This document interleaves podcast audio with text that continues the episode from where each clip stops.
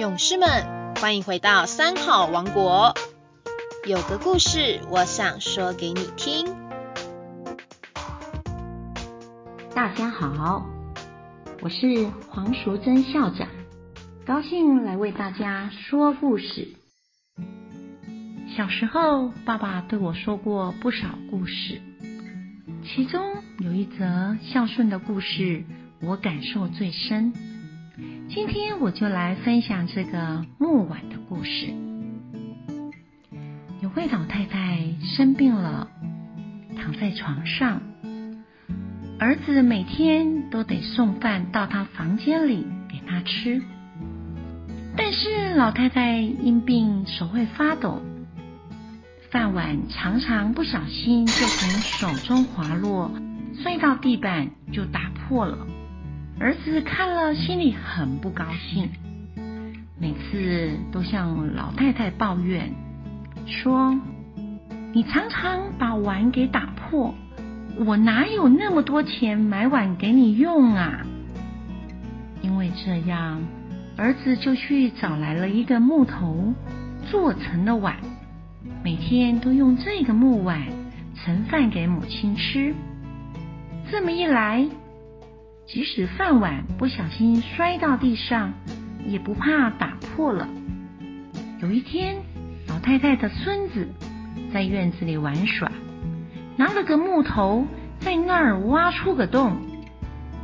父亲看了感到好奇，就问儿子啊：“你拿个木头在那儿挖来挖去的，在干什么啦？”儿子回答说：“哦。”我在磕碗呐，磕一个木头的碗。父亲接着说：“你磕木头的碗做什么呢？”儿子放下了手上的工作，对着父亲说：“等你老啦，我就用这个碗盛饭给你吃啊，这样就不怕把碗给打破了呀。”父亲听了儿子的番话，惭愧的无地自容。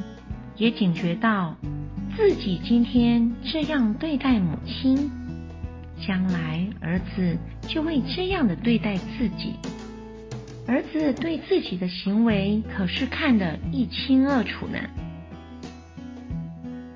我曾经观察过医院里的一些情形，儿童的病房总是有好多的父母亲进进出出的照顾孩子。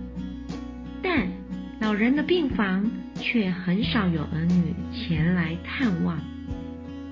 也看过更令人感伤的，就是他们的子女们带着录音机来到父母亲的病榻前，将录音机朝床头一放，询问父母亲说：“你说啊，你的遗产将来究竟要交给谁呀？”